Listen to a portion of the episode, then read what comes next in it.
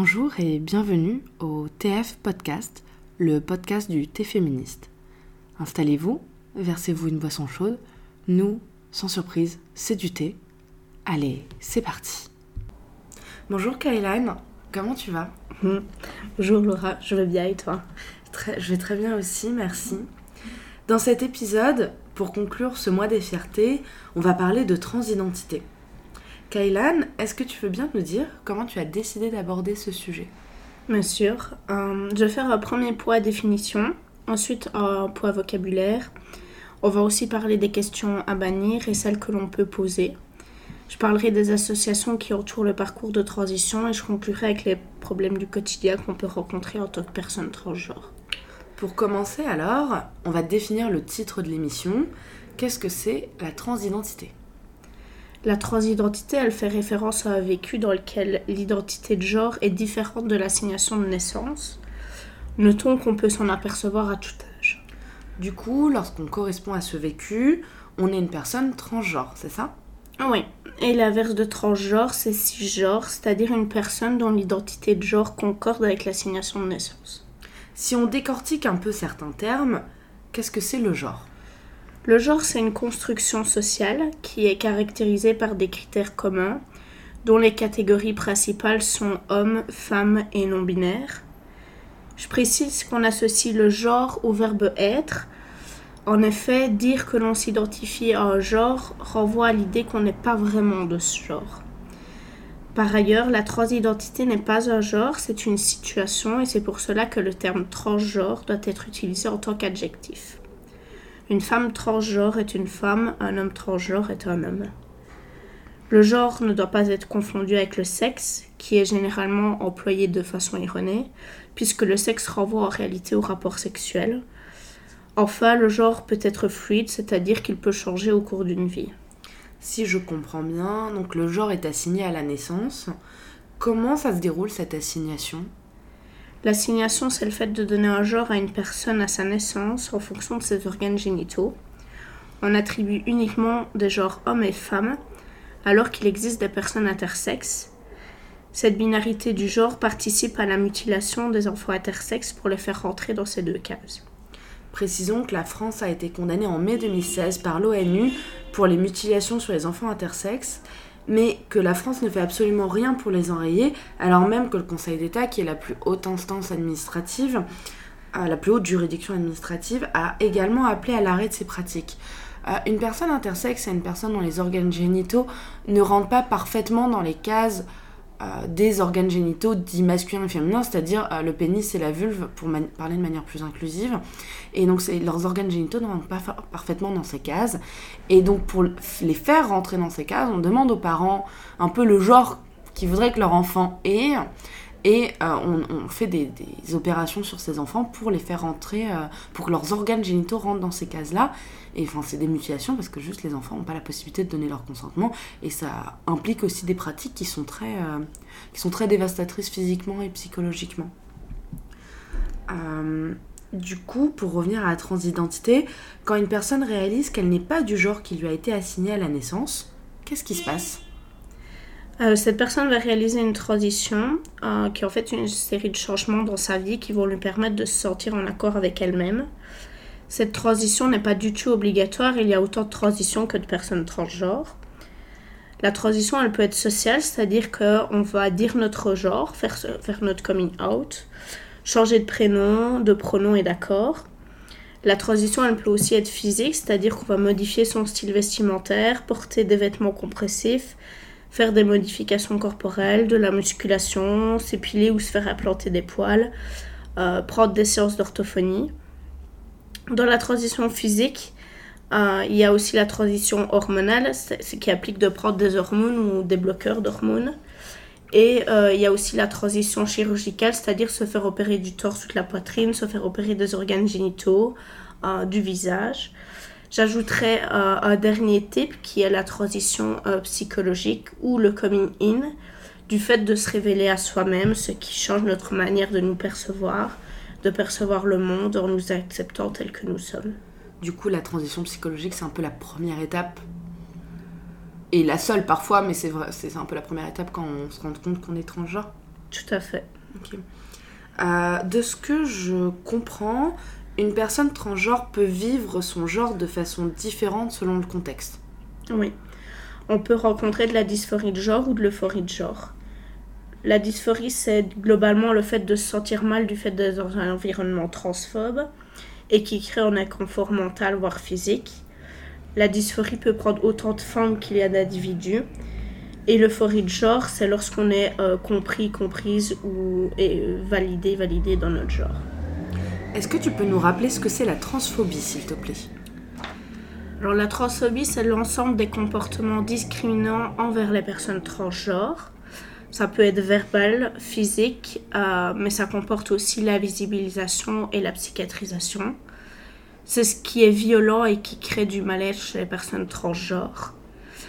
Et c'est important de rappeler que c'est la transphobie qui crée le mal-être et pas la transidentité comme on le pense souvent. Pour finir sur la partie définition, est-ce que tu peux nous indiquer avec quoi il ne faut pas confondre la transidentité? Mhm.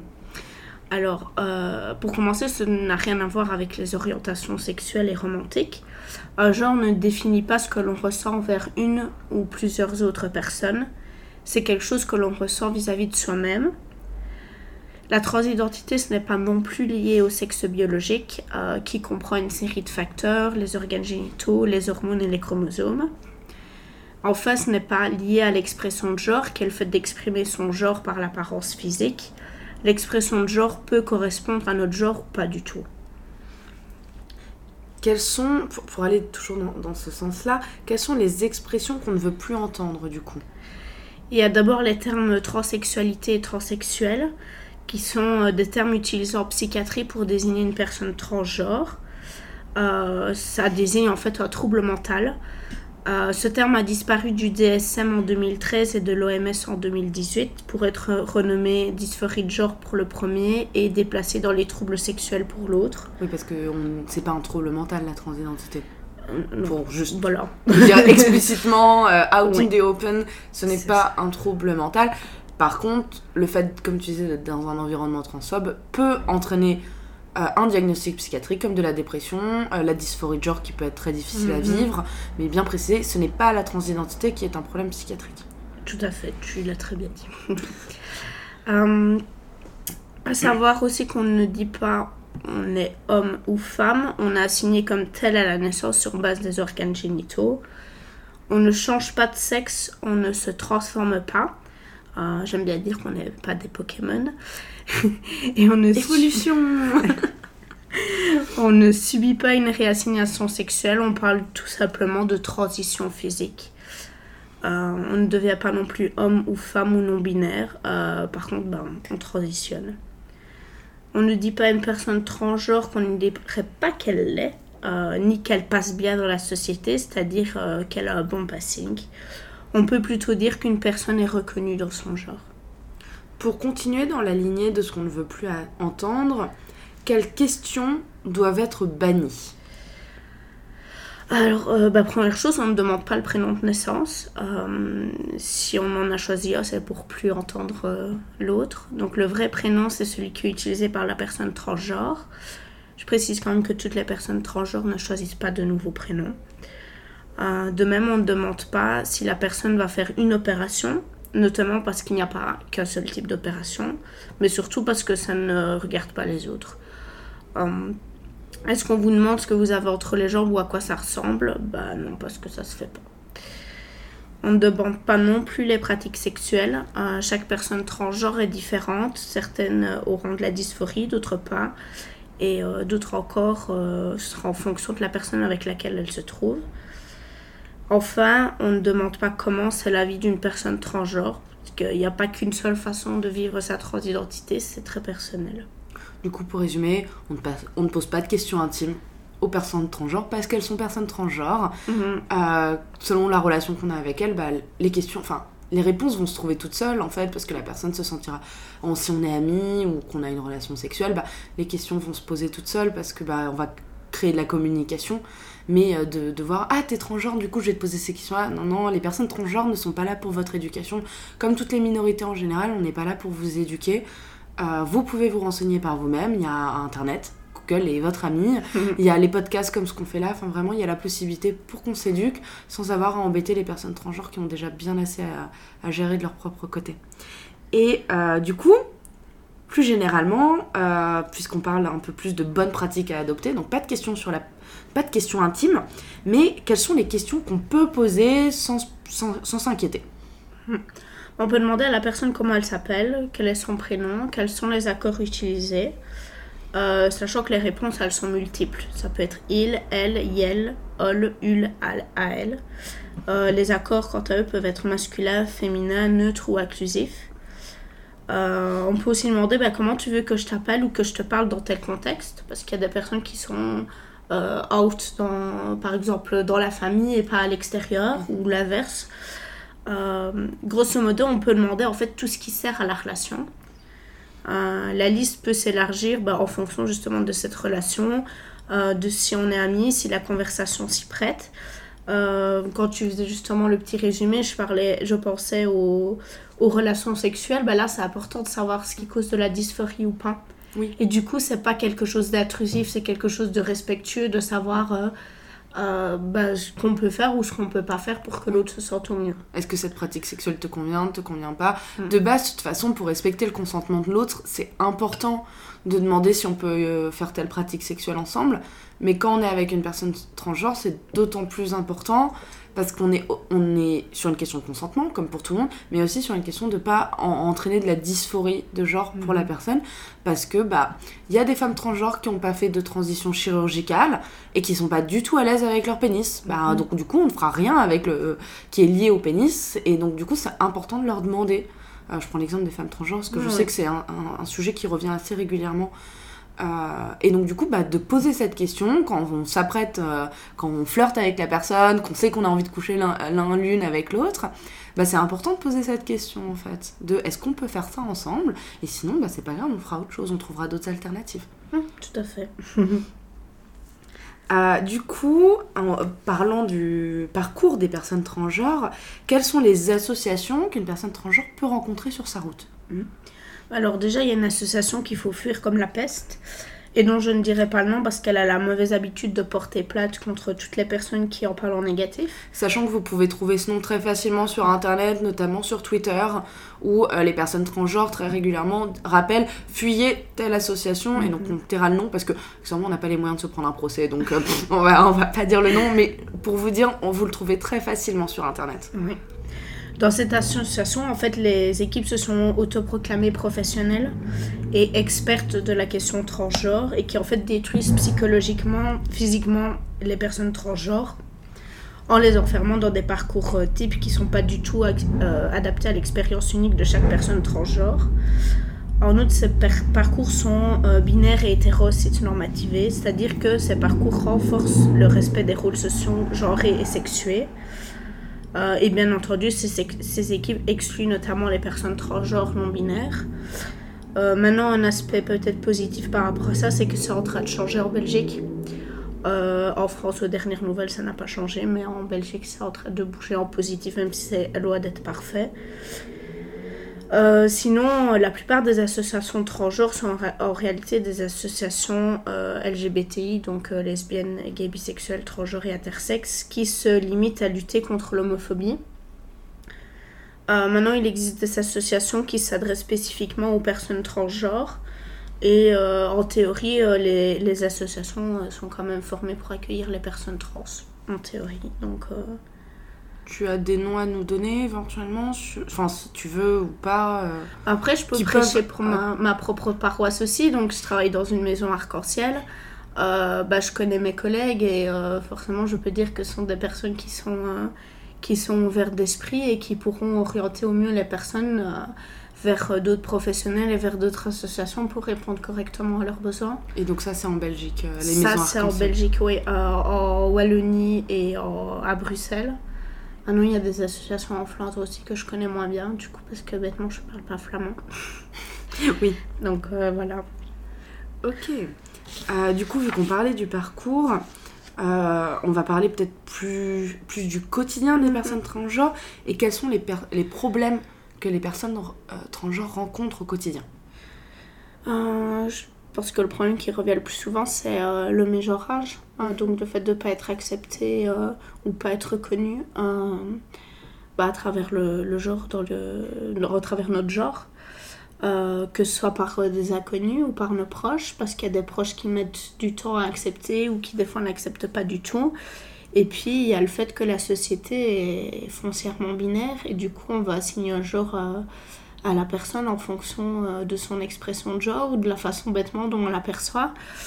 Euh, donc c'est pas toujours évident. Euh, en fait il faut s'attendre un peu à tout moment à être, euh, à être confronté au, regard extérieur. Alors parfois c'est très positif parce qu'on peut euh, être euh, reconnu et ça crée euh, extrêmement de, de positif jusqu'à parfois de l'euphorie de genre. Et puis des fois c'est l'inverse on ne comprend pas spécialement pourquoi. Il y a aussi le problème de harcèlement tru qui est basé sur le même principe que pour les femmes qui sont, qui sont harcelées et qui subissent du sexisme. Et d'ailleurs le et ça, ça, part du même principe pour les personnes trans. Soit c'est un, mec trans qui est identifié femme, soit c'est une femme trans qui est parfaitement reconnue comme, euh, comme femme, mais... Euh, et du voilà, coup, elle rencontre les mêmes difficultés qu'une femme cisgenre. C'est ça. Et donc le harcèlement tru est quand même très très présent. Voilà, et puis il y a les toilettes genrées qui, euh, c'est marrant parce qu'on est, obligé de, euh, on est un peu obligé d'en parler, mais c'est quelque chose qui est souvent euh, questionné par les personnes cis. dans quelle toilette est-ce qu'on va mm. Mais en fait, ça dépend de comment on se sent avec soi-même. on peut aller dans, dans les toilettes qui, qui, correspondent à notre genre, mais avec le risque bah, en face qu'on questionne ce genre-là.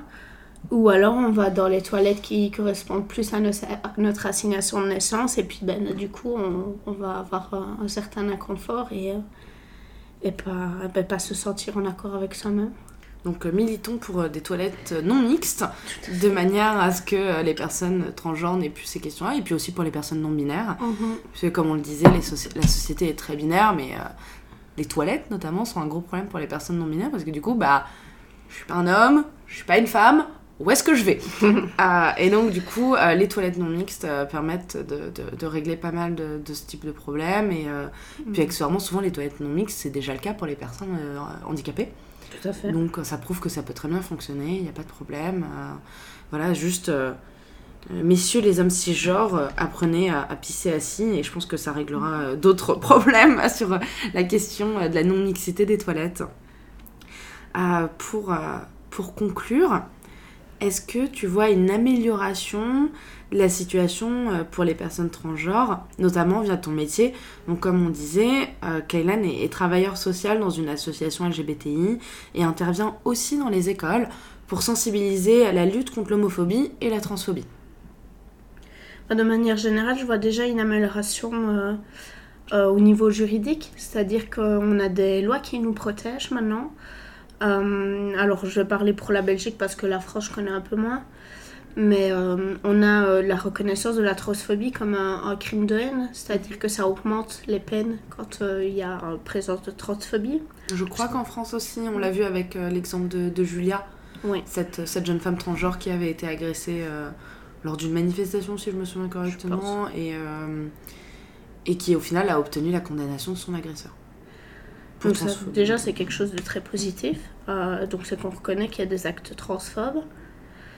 Il y a aussi euh, une loi en Belgique euh, qui est en fait une modification d'une autre loi. Donc, depuis 2017, on peut changer notre prénom et ou notre marqueur de genre simplement en déclarant qu'on est une personne transgenre.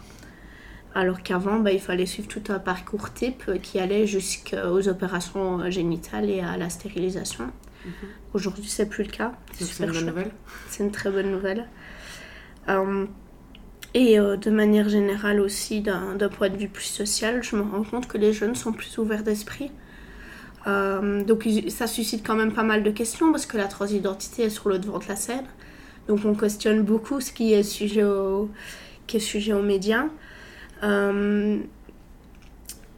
Et euh, du coup, je me rends compte que les jeunes sont plus ouverts et que de manière générale, ils ont envie de dire oh, bah, que chacun vive sa vie comme on l'a envie. Euh, donc c'est très chouette, surtout que les jeunes, c'est l'avenir. Mm. Maintenant, il y a le versant qui est plus négatif, donc c'est sur le devant de la scène, et les personnes qui sont réfractaires, elles réagissent. Donc comme tu le disais, il y a, euh, il y a eu l'agression de, de, Julien, qui a eu quand même son versant positif puisque, puisque la transphobie a été reconnue à son procès. Euh, j'ai vu dernièrement des statistiques au Royaume-Uni où il y a une augmentation, euh, je pense que c'est de 70% euh, des plates pour, pour transphobie. Ça me paraît un peu énorme pour être juste une libéralisation de la parole. Libération. Libération. la chaleur, ça frappe tout le monde, voilà. Hein, pas de discrimination là-dessus. Euh, et puis on a toutes les élections, euh, forcément ben, on, parle, on pense à Trump, on, parle, on pense au président au Brésil qui est ouvertement euh, homophobe et transphobe. Oh, bon, on va pas citer les indétrônables comme en, en, Corée du Nord, etc., parce qu'on est touché aussi en Europe. Quand on regarde les dernières élections, la majorité des élus sont en fait de droite ou d'extrême droite. Et alors, euh, même si c'est pas forcément les personnes euh, trans qui sont euh, visées, ben, en attendant, à terme, oui, ça, ça peut mettre à mal nos droits qui sont jamais totalement acquis. Et puis du coup, on revient toujours à ce que disait Simone de Beauvoir. Alors, elle, elle s'adressait aux femmes, et, enfin aux femmes cisgenres dans cette phrase-là, mais cette phrase, elle s'applique à toutes les minorités. Mm. et qui est qu'il faudra être vigilant et vigilant toutes nos vies durant, parce qu'il suffira d'une crise économique, sociale financière euh, pour que, pour que nos, droits et nos acquis soient remis en question. Et donc, euh, oui, on a des avancées. Et en ce mois des fiertés, il faut les célébrer. Mais en ce mois des fiertés, il faut aussi se rappeler que rien n'est acquis, que c'était seulement il y a 50 ans Stonewall. voilà. Ce qui est beaucoup et pas beaucoup en même temps. Euh, qu'on a eu, pas mal d'acquis depuis. Enfin, on a eu le mariage pour, le mariage pour tous. là, on en France, on combat pour obtenir la, la PMA pour toutes. donc ça, c'est super important. Donc on espère que les choses vont continuer à évoluer, mais il ne faut pas oublier que de l'autre côté, euh, en face, ils continuent à, combattre contre nos droits et euh, mhm. on ne peut pas fermer les yeux et baisser les bras à cet égard. C'est ça. Euh, du coup, merci Kailan pour toutes ces explications, pour ton temps. J'espère que vous avez, nos Adelphes, vous avez passé un bon mois des fiertés. N'oubliez pas de prendre soin de vous, de surtout vous hydrater. Autant que possible, ne restez pas seul euh, je suis sûre que vous avez, enfin, c'est possible que vous trouviez des gens autour de vous, que vous allez en rencontrer des gens autour de vous qui vous apporteront plein de positifs, qui vous accepteront tel que vous êtes, et vous méritez ça. Vous méritez, vous méritez d'être aimé tel que vous êtes. Pour tout le monde, merci de nous avoir écoutés. Comme toujours, vous retrouvez nos ressources dans la description de l'émission. Vous pouvez également nous retrouver sur les réseaux sociaux Facebook, Twitter, Instagram. Les liens vers nos comptes sont en bas de la description. N'hésitez pas à liker et à partager si vous avez aimé l'émission et si vous aimez notre travail en général. Et on vous dit à très bientôt pour une nouvelle émission du Thé féministe. Merci de nous avoir écoutés. C'était le TF Podcast, le podcast du Thé féministe. On se retrouve le mois prochain.